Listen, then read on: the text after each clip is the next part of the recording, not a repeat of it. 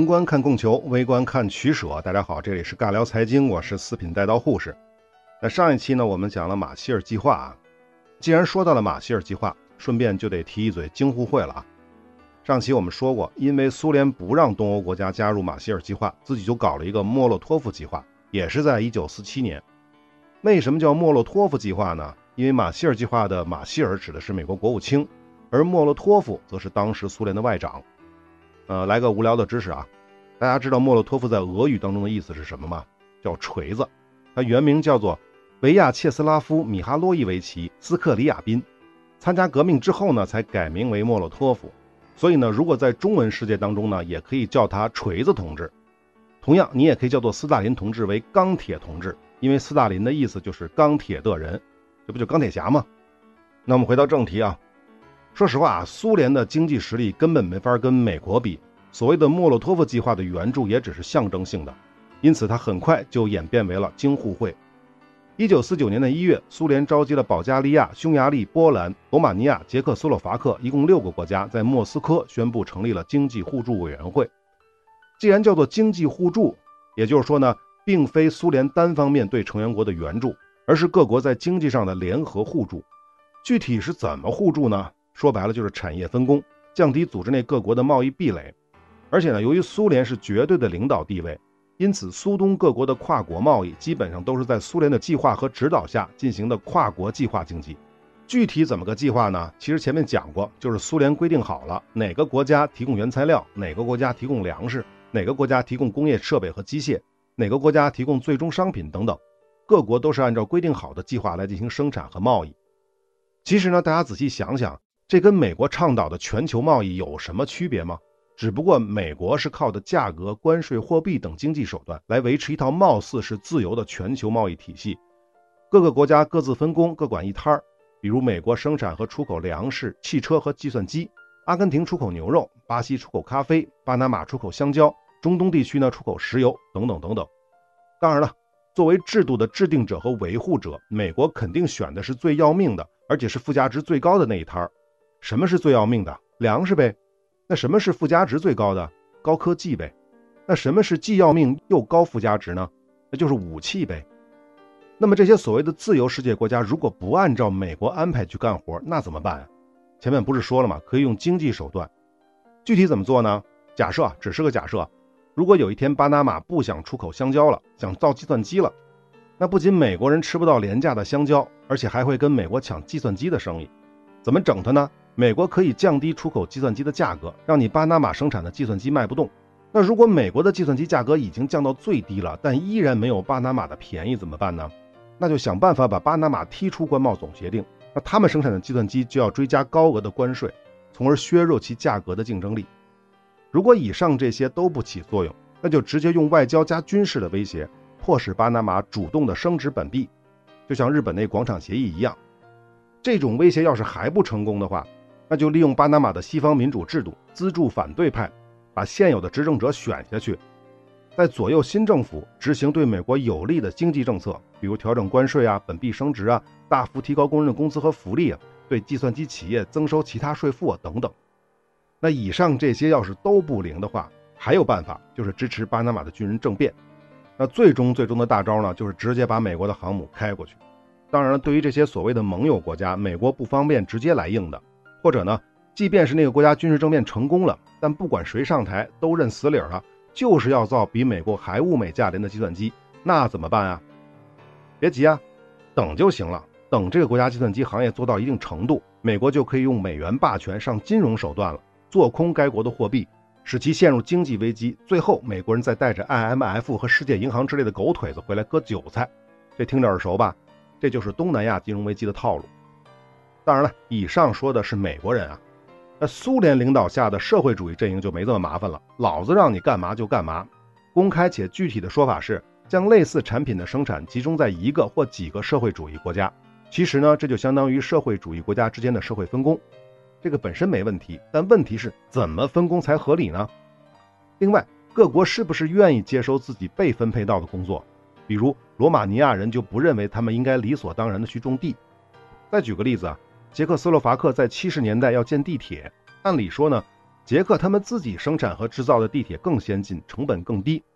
但因为苏联的原因，他们不得不去采购苏联人五十年代设计的落后产品。还有，在京沪会的体系当中呢，知识产权基本没什么用，这也造成了科技相对比较发达的东德和捷克斯洛伐克的不满，同时也抑制了整个苏联为首的社会主义阵营的科技创新能力。但是令各国最不满的还不是这些，而是商品进出口的价格。既然是计划经济了，那无论是乌克兰的小麦、俄罗斯的天然气，还是捷克的汽车、波兰的飞机，价格都是京沪会确定好的。价格是不是合理，是个特别大的问题。但一定要说明啊，并不是说苏联作为老大哥就会高价出售石油和天然气给东欧国家，而低价去购买工业品。在很多情况下，苏联为了笼络东欧国家，一直都是以低于国际市场价格向东欧各国输出石油和天然气的。这对于东欧国家而言确实是好事儿，但别忘了，阿塞拜疆和哈萨克斯坦会高兴吗？还有，苏联强大的时候这么搞没问题，可一旦是苏联自身出了状况，比如八十年代粮食不够吃了。必须要用石油去换美元，再去西方国家买粮食，但整个八十年代中后期的油价不给力啊，在这种情况下，苏联就不得不提高输出给东欧各国的石油、天然气价格。那东欧各国政府能干吗？东欧各国人民能干吗？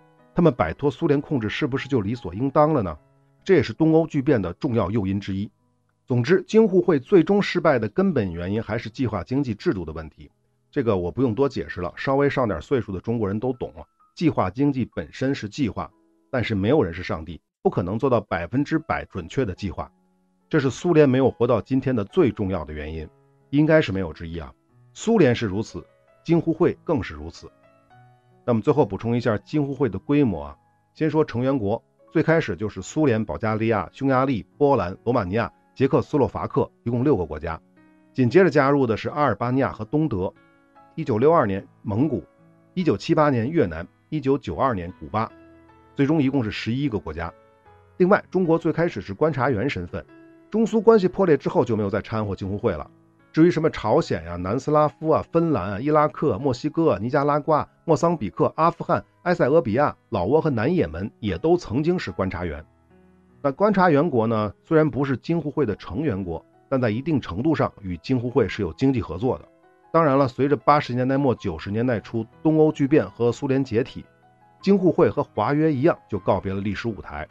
但是它曾经的规模也是不容小觑，在其解体之前，总贸易额在全世界范围之内仅次于欧共体。好，这就是京沪会，简单说两句就得了。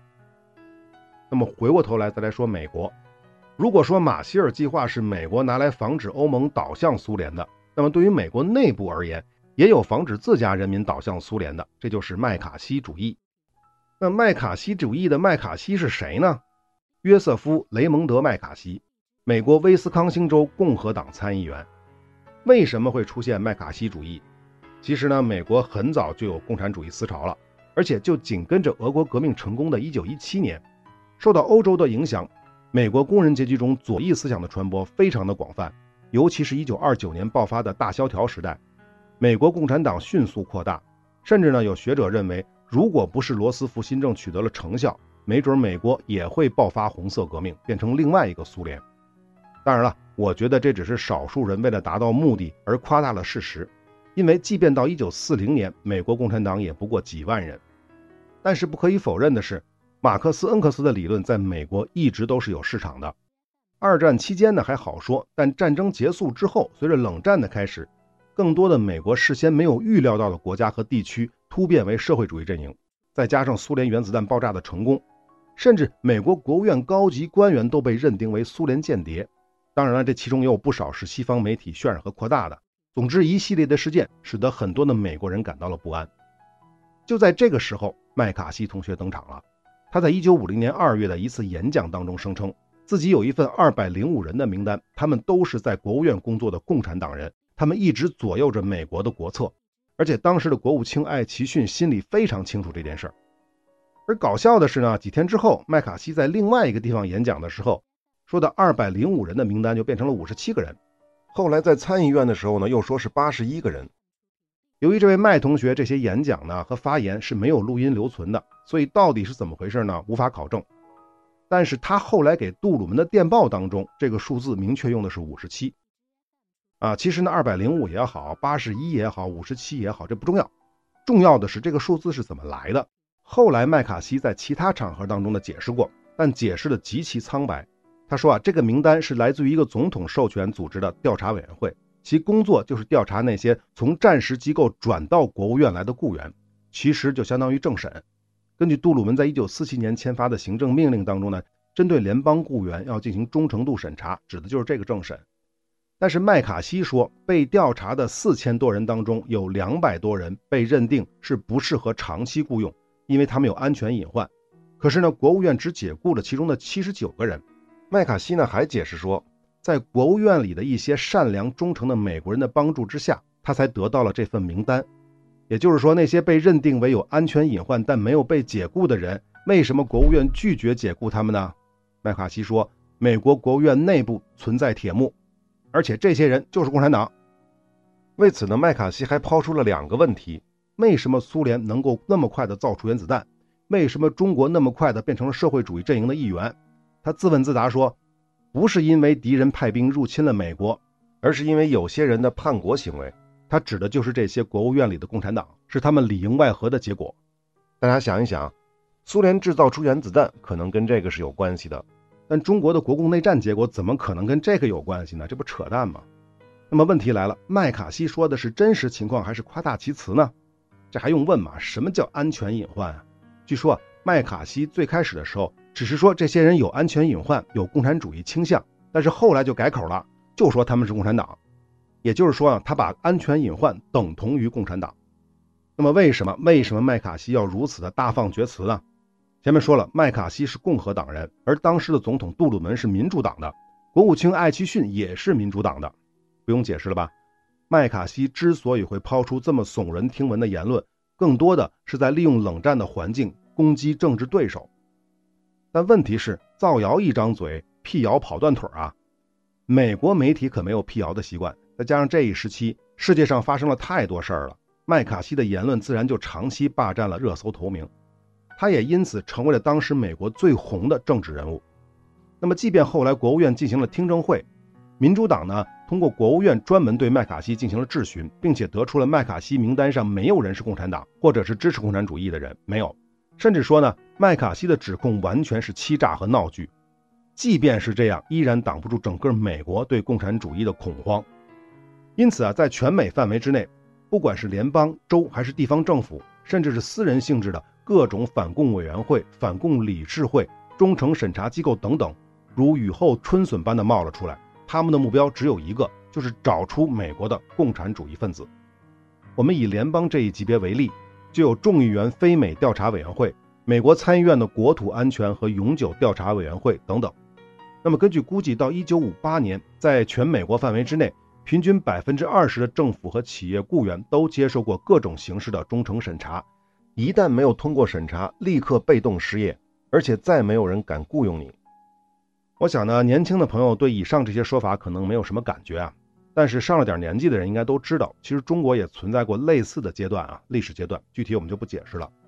严格的讲，这些所谓的审查，并不是依据美国的某条法律来给人定罪，而只是给你扣个帽子，说你是共产主义分子啊，或者是同情共产主义啊。这样一来呢？再通过社会舆论和媒体导向，使得这些人无法正常的在美国生活。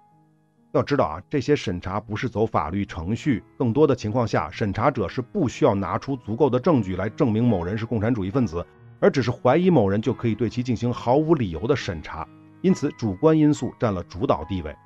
我们可以想象一下，如果张三是审查者，他跟李四如果有私仇的话，他就可以无端的怀疑和指责李四是共产主义分子，然后对他进行审查。甚至说张三他不是审查者，只是跟李四有过节，那也可以通过匿名举报的方式栽赃李四。这还没有完啊！虽然这种审查是不具备法律效力的，但是审查者还可以耍其他的无赖，比如前面提到的众议院非美调查委员会，他们就曾经对好莱坞的从业者进行过审查，其中有十个人，包括编剧、导演啊，就拒绝回答委员会提出的各种问题，比如说什么你是否或者曾经是美国共产党成员等等，而且明确表示。根据美国宪法第一修正案中保护言论和集会自由的权利，他们没有必要回答委员会的这些质询。你猜怎么着？这十个人被控藐视国会，两个人呢被判了六个月，剩下的八个人呢判了一年。历史上呢被称为好莱坞十君子。然而，美国的反共势力依旧不满足，他们必须要把麦卡锡主义跟美国的法律结合起来。最开始的时候，他们更多的是利用1940年颁布的外侨登记法，俗称史密斯法案。该法律呢，对暴力主张颠覆政府的行为设置了处罚，并要求所有非美国公民进行登记。但是啊，适用这个法律的基础是暴力颠覆政府，因此呢，应用起来是不够得心应手的。那么，1950年。美国两院通过了国内安全法，也被称作颠覆活动控制法案，或者叫做麦凯伦法案。时任的美国总统曾经否决过该法案，并指责这个法案是对演讲、出版、集会自由最大的威胁，对人权法案的嘲弄，同时也是走向极权主义的一大步。但是美国国会投票否决了总统的否决。那这个法案的内容我们就不说了，说白了就是麦卡锡主义的法律化版本。比如建立颠覆活动管制委员会，还有政府可以宣布国内安全紧急状态。一旦进入紧急状态，总统可以授权司法部长去抓捕那些有理由被认为是有可能从事或者有可能与其他人密谋从事间谍或者破坏活动的人。知道为什么杜鲁门说这个法案是走向极权主义的一大步了吧？只要怀疑你就可以这样那样。麦卡伦法案颁布之后呢，国会又对它进行了多次修改。并在它的基础之上衍生出了1952年的移民和国籍法案，1954年的共产主义控制法案。不过呢，很显然，麦凯伦法案是违宪的，违美国宪啊。因此，在1956年，该法被美国最高法院以违反宪法第一修正案和第五修正案而取消。第一修正案指的就是言论自由，前面提过。第五修正案呢，指的就是公民不能被要求自证其罪，就是说呢，如果我认为你有罪了，我得拿出证据来说你有罪。而不是说让你拿出证据来证明你没罪。那么很多人都说啊，这个行为就是取消麦卡伦法案的这个行为，是美国最高法拯救了美国。那为什么这么讲呢？因为麦卡锡主义的受害者不只是好莱坞，而是涉及到各行各业，有太多人受到了牵连。保守的估计呢，几百人因此入狱，一万多人因为审查而失去工作。这个数字呢是极其保守的，因为当时不可能对这件事进行详细的统计和调查。要知道，最惨烈的时期，很多人都只是接到了那些什么反共审查委员会的传唤，那么雇主就会立刻将其开除。甚至呢，在五十年代，同性恋也会被认定为威胁国家安全，因为他们觉得啊，家庭是美国力量和团结的基石，所以各种委员会也就开始审查同性恋。那么，有哪些著名的人士在这一时期遭到了麦卡锡主义的迫害呢？这个就太多了啊，比如卓别林、奥本海默。爱因斯坦、钱学森，还有一些可能不是特别熟的啊，比如著名的记者埃德加斯诺、史莫特莱、白修德、美国作家纳尔逊、艾格林等等等等。总之，就涉及了音乐家、演员、编剧、导演、制片、数学家、物理学家、化学家、历史学家、经济学家、运动员、外交官等等诸多行业的精英。其实呢，麦卡锡主义的盛行相当于美国版的肃反或者大清洗。只不过残酷程度没有苏联那么严重而已，而且可以想象，如果这股风潮一直持续下去的话，美国确实有可能如杜鲁门所说，演变成为一个大政府的集权国家。不过呢，不得不承认，美国的基本政治制度决定了这个可能性暂时是不存在的。为什么说是暂时呢？因为美国只要是世界第一强国，这个可能性就不存在。也就是说啊，如果以后美国不是世界第一强国，衰落了，那就不见得了。那既然说到这个美国最高法，一九五三年，共和党的总统艾森豪威尔任命了美国第十四任首席大法官厄尔沃伦。其实呢，在一九五二年，沃伦本来呢也是共和党总统的候选人之一，但最终让给了艾森豪威尔。作为交换，艾森豪威尔向沃伦承诺，如果美国最高法院大法官的职位出现了空缺，就会提名沃伦去接任。这是一九五二年说的话啊，一九五三年机会就来了。当时，美国最高法院的一个大法官真的突发心脏病去世了，那沃伦就顺理成章的被任命为新的首席大法官。然而，艾森豪威尔总统后来评论提名沃伦这件事儿啊，他说这是他一生当中所犯的最愚蠢的错误。为什么呢？因为沃伦上台之后，以他为首的沃伦法院，也就是美国最高院，多次做出了倾向于民主党的判决，尤其是反对麦卡锡主义相关的判决。比如1956年的斯洛克沃诉教育局案，1957年的耶茨诉美国案，沃特金斯诉美国案，1958年的肯特诉杜勒斯案等等。那美国是判例法一系列的判例，最终决定了麦卡锡主义走向末路。那么多说一句啊，这个厄尔沃伦啊，同时也是一九六三年肯尼迪遇刺案的调查委员会主席，而该委员会得到的最终结论是肯尼迪被刺杀是一个个人行为。当然了，不止最高院啊，美国国会当中也有大量的反对麦卡锡主义的，而且很多也都是来自于共和党的，就是麦卡锡那个党的。那么，经过这些人的努力，在一九五四年的八月，成立了沃特金斯委员会，专门调查麦卡锡的不当行为。最终在十二月份，参议院通过了谴责麦卡锡的决议。投票的情况是六十七比二十二，其中民主党呢全都投了赞成票，而共和党呢是一半一半。那差不多就是一九五四年前后，麦卡锡主义在美国的民意支持率开始走低，再加上前面提到的那几个重要的判例之后，麦卡锡和麦卡锡主义。基本上就被扫到历史垃圾堆了。那麦卡锡本人呢，是一九五七年死于急性肝炎，最终只有四十八岁。不过呢，麦卡锡主义灭亡了，但麦卡锡主义这个词并没有消亡，反而被广泛的使用。比如有侵略性质的质询他人的爱国情操，或者在缺乏证据的情况下进行指控，还有呢，使用国家安全为由亵渎人权，以及各种煽动性的蛊惑人心的行为等等。同时呢，这个词也是集体发疯和道德恐慌的同义词。以上说的这些呢，都可以用麦卡锡主义来形容。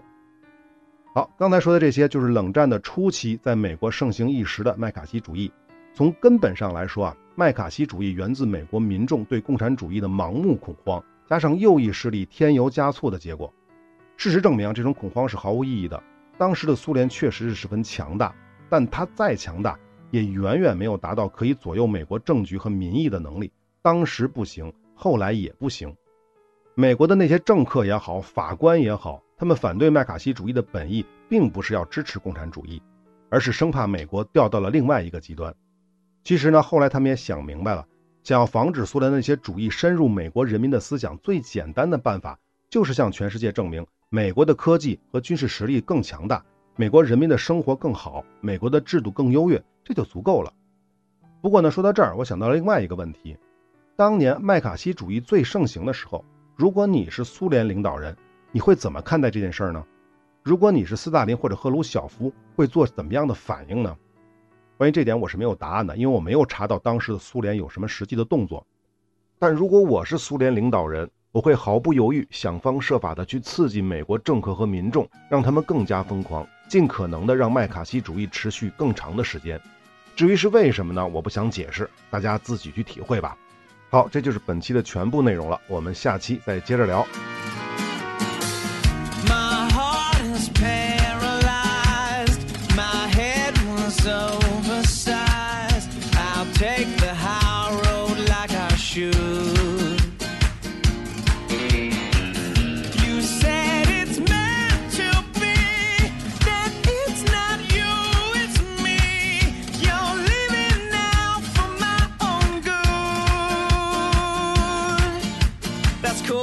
My friends ask where you are, I'm gonna say.